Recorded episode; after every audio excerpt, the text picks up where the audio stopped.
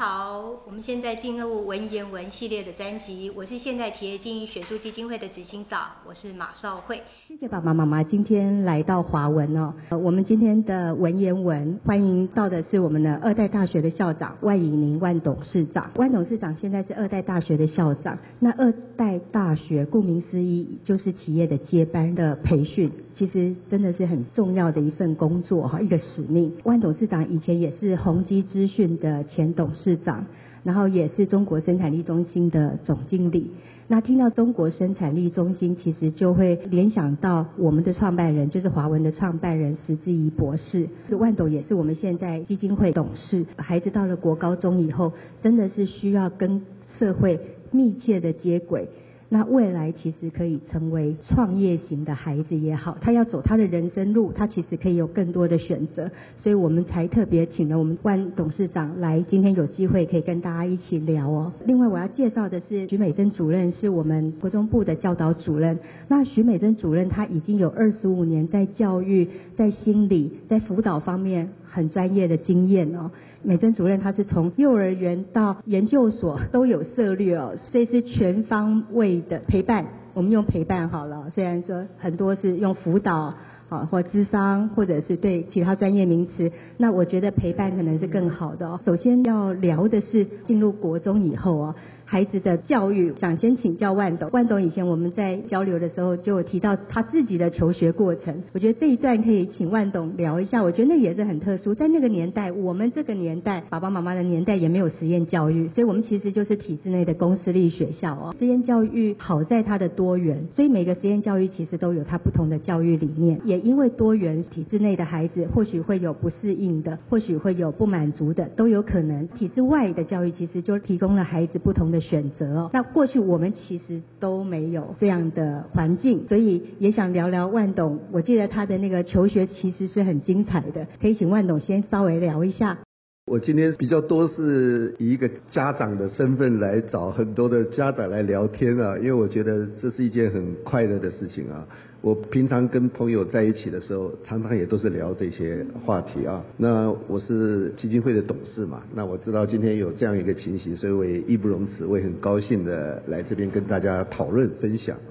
其实这第一个问题啊，问我这个求学的经历啊，其实我是很不喜欢讲的一件事情啊，很不喜欢讲的一件事情，因为我感觉到我在初中这个年龄的时候啊，我觉得是整个体制啊，好像都是与我为敌的。六十几岁的我，现在回想十六岁的我啊，如果我要跟他讲什么话的话啊，或者我有什么感觉的话啊，我有很多话想跟他讲，鼓励他。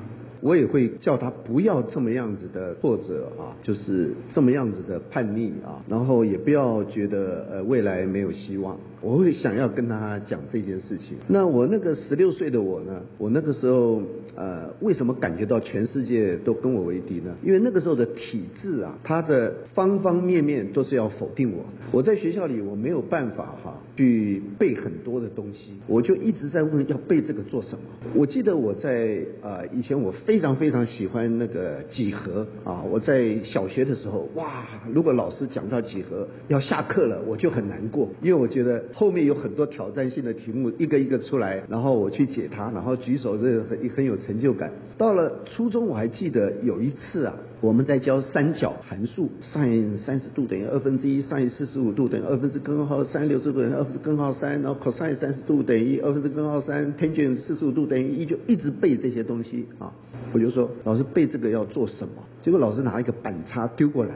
啊，以后我就不去上课，那不去上课就会跑其他地方啊，啊，那有些不上课的同学就会聚在一起啊，啊，那呃就这样子啊，到后来我也没有办法去背那个，我们那时候有一课叫做博物还是什么，不是生物啊，叫什么物啊？博物是不是就会背什么哪一种鸟类是鸡蹄类还是什么偶蹄类啊？就是不是有这个？我说我管它有几个脚趾头要做什么啊？所以所有的事情呢，包括什么耶律阿保机完颜阿骨打赔那个澶渊之盟赔了白银多少两？我说一两是台币多少？啊，老师也不知道啊。那我就背那个，我不晓得在干什么。后来我就决定啊，我立大志，我要走我自己的路，我就出去走蛋子房啊，然后找人家下围棋。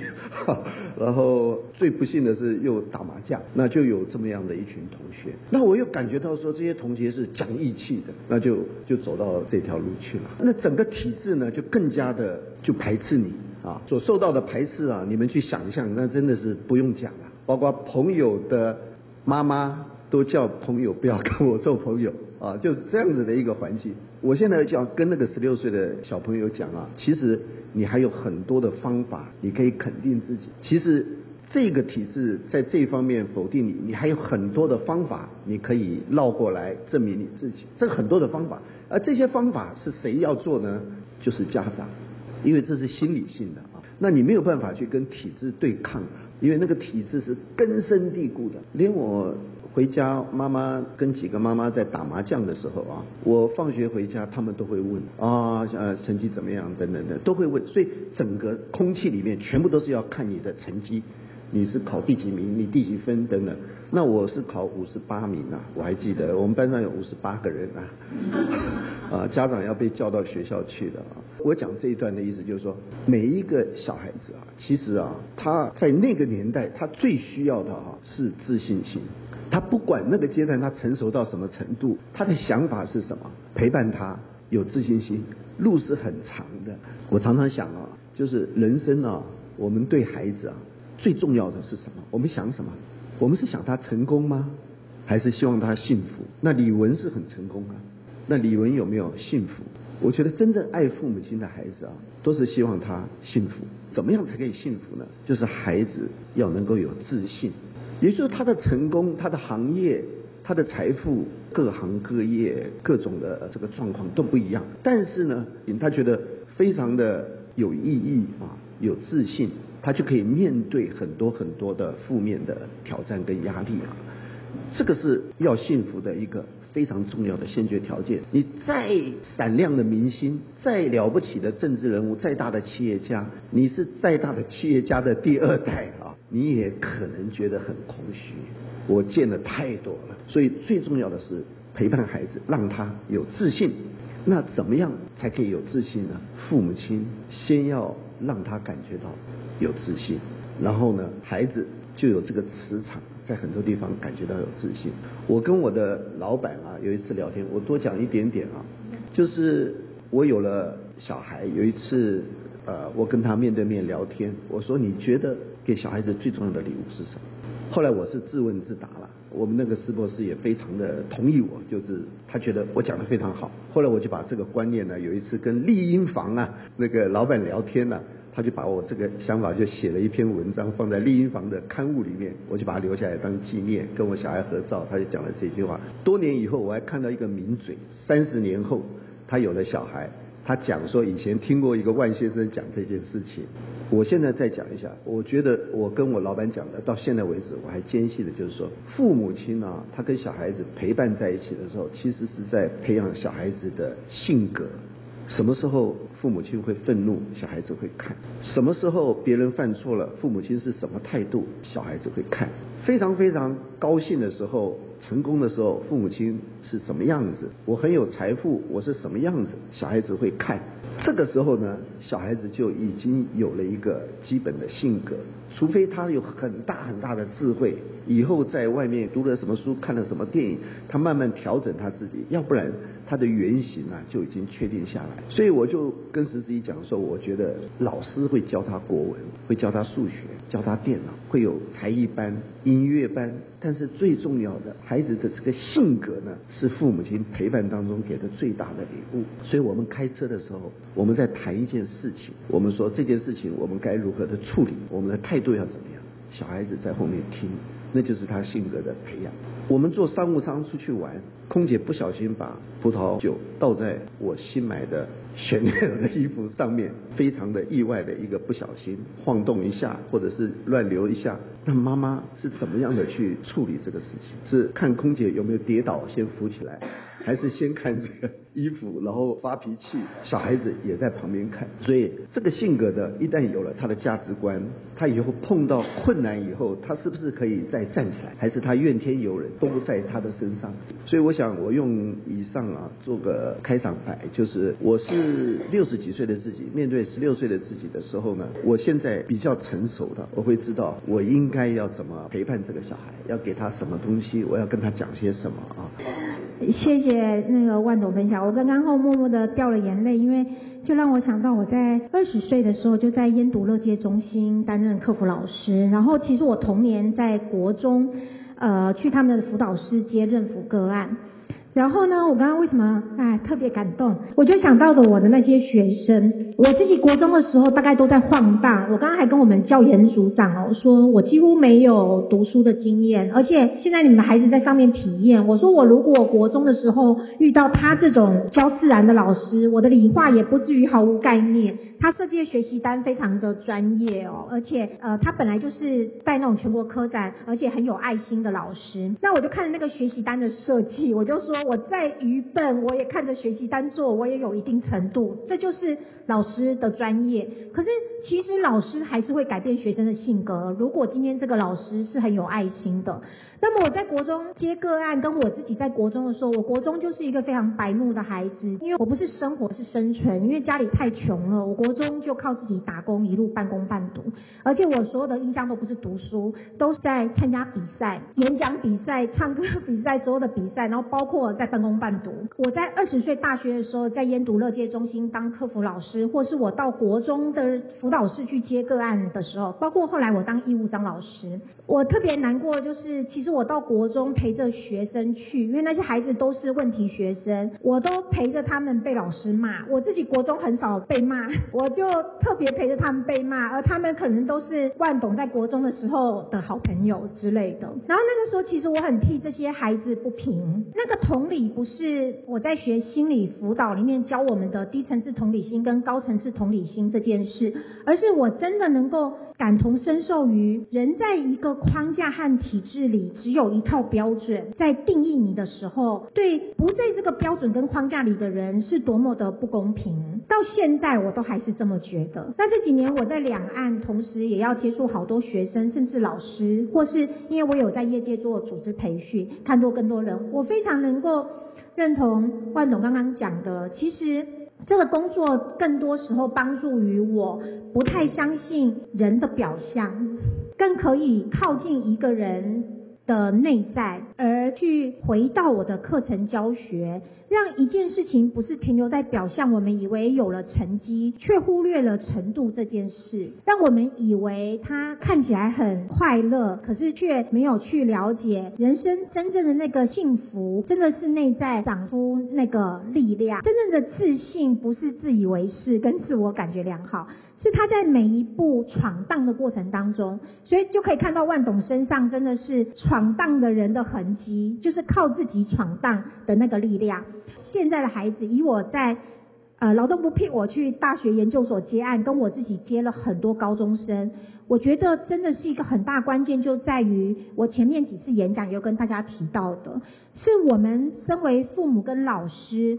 我们有好多机会教育去帮助他们不断的去闯荡、尝试、突破，而那个内在长出来的力量，才会成为他一辈子。最重要的礼物，所以我非常喜欢万董曾经谈过关于面对真实这件事。所以刚刚他提到的是他国中的时候，那我比较会想说，也许接下去万董还可以分享的会是像您这样野生野放，就是不流于俗的成长。想要听您谈谈看，就在您这样一路以来，看似不符合体制的模样，可是却成为了一个。社会里主流都共同应该认定您是一个成功的人，虽然我知道您并不在乎这些头衔，也不不去 care 这种所谓的成功的定义，但的确在主流价值观里面，您是一个成功的人。您可不可以再跟我们多分享一下，在您一路以来这样子学习的心路历程？您觉得是什么样的契机跟什么样的特质，让您现在可以成为不只是一个成功的人才，您还是一个非常成功的将才跟领导者？哎。是什么样的转变让您不一样刚刚我听到前面有讲到，就种子啊，我觉得我们做父母亲的啊，就是想办法要在小孩子的生活当中种一些种子下去，有一天它就会发芽。我们不能够期望那个种子在很短时间就开花结果啊，但是呢，在生命中的某一个机遇，它就会开芽。所以种这个种子啊是很重要、很重要的。那我自己啊，我先不谈你成功的定义呃，因为我觉得我的转变也是因为有一些种子，然后在一个机遇当中，它产生的一个效果啊，譬如说。对于这个中文的兴趣，我用一些例子来讲。我就是在一个非常偶然的暑假，我读了苏东坡的文章啊，还有诗。就在那个境遇当中呢，我受到感动，我就再去看更多他的文章。结果后来我发现到有好多啊，在我们以前的教科书里面都有，但是以前我又。不读书不上课啊，所以我就把那个书啊全部再找出来，就把中文在暑假念了一遍。哪里有人说暑假去读中文的啊？那我就读得津津有味啊，连《出师表》都读得津津有味啊。那那一刻我掌握住了，所以我想跟大家分享的就是说，当你看到那个种子要发芽的那一刻的时候呢，你可以帮助孩子的那个时间点就到了。我们中国人讲说。不愤不起，不飞不发，这是孔子在教育上讲的。不愤就是说，他很想要了解一件事情，可是他好像不是很了解的那种感觉，叫不愤。他那种状况发生的时候呢，你就要去启，启就是启发的。当他没有那种状况，你去一直启发他，没有用的。小孩子绝对不会听你的。当你看到那个时机到了。那你就是去而平常就是播种啊，不悱不发，不悱就是说他很想要跟你表达一些什么，可是他表达不出来，那个叫悱。那那种感觉的时候呢，你就协助他啊，你是不是现在感觉到这样？你是不是这个意思？你是不是碰到一个什么样的状况？你现在想要这样子表达？你是不是这个感觉？他就会跟你沟通，然后他也会有所心得啊，不分不起，不悱不发。所以父母亲的陪伴呢，就是要观察、掌握到这样的契机，平常就是不断的去播种这些善的啊，或者是启发性的种子。你刚刚讲到这些事情，让我想到那个黎巴嫩的文学家啊，叫纪伯伦啊，他也讲过一句类似的话，我很受感动啊。大概是说，我们有两个自我，每一个人，一个是在黑暗当中醒的的那个我。还一个是在光明当中还沉醉着的我，那个黑暗当中的我呢，他是醒着的，每一个人都有。那你会觉得忧郁，你会觉得压迫，你会觉得恐惧，你觉得要竞争，你觉得我要奋斗，或者是我觉得灰心。黑暗中的那个我呢，其实是肾上腺素激发的人的本能的我。可是还有一个在光明中沉醉的我，那个是你可以自我提升，也许你会。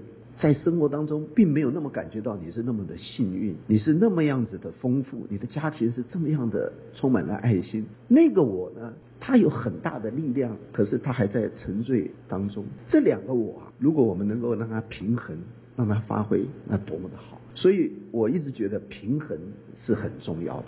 你没有那种警戒和激励自我压抑的突破。要进步这种心的话，小孩子不具备那种坚韧。我们要幸福，一定要有自信；要有自信，一定要他要有坚韧，要有坚韧的那种心。韧是韧性的韧，因为人生呢，我们不可能陪伴他一辈子，他一定会碰到他的困难、摔倒、失败。他要有这种坚韧再回来的这种心，他才会有自信。小孩子将来才可以追求他的幸福嘛。那另外呢，在一个好的环境当中，他要 appreciate，他要能够感恩，他要能够享受、珍惜这一切，然后去发挥。那这个时候呢，他是多么快乐！他不是那种在压抑、在肾上腺素在激发那种的这一种追求，而是一种在非常丰富的情况下的一种贡献，甚至是施舍、帮助别人啊。那自我成长，这种是多么的快乐的一种进步啊！我自己求学的过程呢，是经过自我的这个种子开花之后呢，我就从国文开始，数学、英文，我英文这个现在想起来啊，我都要拍拍那个十六岁的小孩子的背啊，说不要这么样子的呃折磨自己了。我是 买了小的字典啦。这个有录影我都不好意思讲啊。我甚至学那个黑道，把手指头割破，在上面写书啊，说我要把这一本背完，然后就开始就努力的去做，就是一个很大很大的反差了哈。我觉得是在。沉睡中的那个自我，光明里面的自我，我觉得我有很好的父母亲，很好的环境，充满了爱心，我自己也脑筋也不笨，我为什么不好好的发挥呢？那个自我就被叫醒，那所以后来的路啊，就自己走出来了。后来又碰到我们那个石志义博士啊，那个已经是到了就业了，那他的启发呢，又是把我带到另外一个 level。可是我为什么可以这样子不断的往前走啊？我想基本上我感谢我父母亲了哈。以前也是种了很多的种子在我的心里面啊，所以一个一个能够发芽。所以我想我的这一段小段的结论就是说，教育子女哈是农业。它不是工业，我们不是开一个规格，然后就让子女去检验它是不是合乎这个标准。那那个科目是不是合乎这个标准？这是工业。我们现在讲的是农业，因为那个小孩子本身呢，他就是一个生命，生命本身呢，它是有灵魂的，它是有自觉的，它是有思考的。我们永远没有办法进到他的灵魂里面去。可是呢？我们可以在这个环境上浇水，我们可以在环境上让它有阳光，这个种子有一天它会发芽，那个力量是来自于它本身的。那这个时候呢，我们才可以讲说，我们有帮助我们的小孩，他有坚韧的性格，他将来会碰到挫折。会有自信，碰到成功，他会有这个感激之心，他才会有追求他的幸福。这个就好像是农业一样，这个是我想我自己的一个成长的一个故事，跟各位分享。所以史博士就说，到底教育的目的是什么？我们读书的目的是为了教育部读书吗？还是我们是为了考试成绩读书哦？所以真的父母就是可以想一想，我们有没有机会让孩子为自己而学？然后真的是从兴趣中，刚刚听到说那个苏东坡的书开始开启了，所以开启这件事情其实就真的很重要哦。所以到底石博士呃创办华文的时候，他就说我们要改变学习的目的，学习是为了要创造幸福人生，这是我们的学习目的。所以石博士自己就是一个自主学习者，他也是一个终身学习者，他觉得要有幸福的人生。就要终身学习。你喜欢学习这件事情，不是把书考好这件事情，而是你喜欢学习，任何事情你都有兴趣，你都喜欢学习。所以到了中学，其实应该是说学校或者是父母可以给给孩子更多的探索的机会、体验的机会，因为可能他还是那个刚刚讲的沉睡的种子。再多讲一句，免得误导。我那个很痛苦迂回的经验哈。不是每个孩子都需要经过的，那个是充满了风险的啊。呃，我有一些朋友，他跟着我一起，但是呃，结果也不一样啊。所以不是一定要这样。我们是要追求幸福，可是不要因为我们觉得要这样这样这样的成功，将来才有幸福，所以我们就逼着孩子。要这样这样这样这样，呃，合合乎这些规格，而最后呢，孩子形成了一种性格，或者他内心那个黑暗中的那个自我呢，不断的长大，失掉了追求幸福的这种能力啊，幸福是目的，结果我们却把手段变成说你要这样，你将来就会幸福，结果伤害到孩子，那有很多的孩子都是在压力。恐惧，你有百分之八十的父母在开着车子，看到旁边收垃圾的都会讲说，你如果不考到九十分，你以后就会这样。我说那些人好可怜啊，每次都被拿来做一个 example 啊，但是事实上孩子也是一直在这种被威胁恐惧当中啊去学习，这个是我们非常非常反对的。所以我觉得是应该要有一个好的平衡啊。啊，我这所以教育能不能帮忙？教育可以帮忙，是除了父母播的是一种呃支持的力量的那个种子。我们教育的人，至少我自己这二十几年来到现在，因为我每一个课我都有设计很多可以帮助他去看见自己这件事情。在幼稚园、小学一二年级的时候。小孩子正想好好学习，父母都说没关系，快乐长大。忽然到了五六年级，不管在哪一个体制，父母开始紧张了。到了国中的时候，忽然大家生出了现实感了。到底华文的中学部，我们要帮助学生什么？我认为还是要帮助学生。第一个是在我生涯辅导里面，每一次智商的第一步，就是让他看见真实的自己。所以。中学部在第一周做的叫多元评量周。其实我们课程教学在这边，我也要告诉所有那个会看到这支影片的观众，课程教学很专业。它里面光评量呢，我们就有分成很多种，十几种、二十来种不同的方式评量，还针对每一科，其实它有非常多里面有趣的游戏方式，还有各种属于它不同 level 的。可以看出他程度的方法，所以我们在意的不是他的成绩，但是我们要知道他的程度。现在来国中，他此刻当下他的起点是什么？所以如果大家问我国中到底我们华文中学要做什么的话，我们让孩子看到他的起点，然后我们 follow 孩子的需要，我们跟孩子一起共创共荣的讨论是每一步给予他专业跟。爱的支持，这个爱比较不是一般溺爱的那一种，我觉得是那个爱是真的看见他。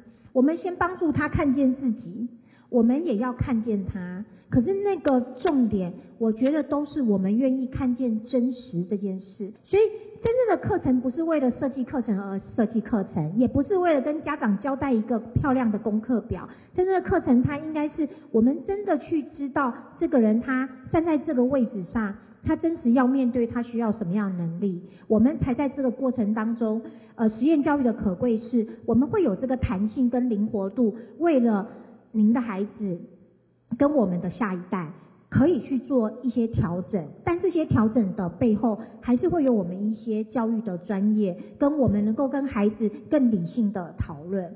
那所以我们第一周的多元评量就会真的很多元，伴随着每一个孩子，我个别做生涯。呃，咨询最后会统一出一个报告。那这个报告为起点，是因为为了让大家知道后面我们的自主学习的这些课程，让孩子弹性课程，它不是私教的，不是成为我认为他该学习什么，或他自己茫茫然的不知道该学习什么，随便选了一个东西，是有凭有据跟。真的是激发他内在去看见他自己以后他的选择，我们老师再来进入协作，那再搭配一些主科的学习，他才会是相辅相成。